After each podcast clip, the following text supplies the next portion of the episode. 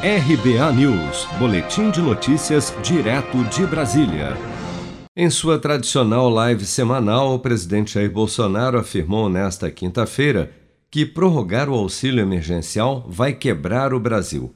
Mesmo com o aumento de casos e mortes relacionadas à Covid-19, Bolsonaro disse ainda que o país deve conviver com a doença sem destruir empregos. Acompanhe. Temos que conviver com a Covid. Lamento as mortes mais uma vez. Antes fala que eu sou insensível, né? Mas temos que conviver com esse problema.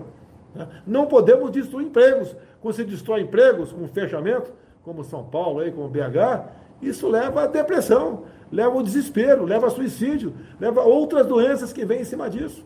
Imagine você em casa, você, tua esposa, teu esposo, dois, três filhos, e não ter renda né? Alguns batem na questão do auxílio emergencial. O nome é emergencial. A nossa capacidade de endividamento chegou ao limite. Ficamos cinco meses com 600 reais e depois quatro meses com 300 reais. Lamento, pessoal que continue, vai quebrar o Brasil. Vem inflação, descontrole da economia, vem, um, vem um, um desastre atrás disso aí e todo mundo vai pagar caríssimo. E temos que trabalhar. Sem citar nomes, o presidente também fez críticas indiretas ao governador de São Paulo, João Dória, e ao apresentador Luciano Huck, ambos cotados para a disputa presidencial em 2022, fazendo referência às viagens de férias realizadas por Dória e Huck durante a pandemia, embora ambos defendam o isolamento social. Eu não sou daquele de vamos fechar e vai para Miami. Não sou. O outro cara também foi passear onde? Qual é ele que foi passear? Outro cara aí? O narigudo aí? Samba, é, Samba Caribe. Não, é, Sambarte. Sambarte, nem sei falar esse Sambarte. É outro também que fala, né? Que tem um narigão lá que parece um, um órgão. Eu não vou falar aqui assim, não vou falar. Parece um órgão, acessório. Né? Também fica pregando, abraçando os outros em cima de um, de um saco plástico, assim, uma capa plástica.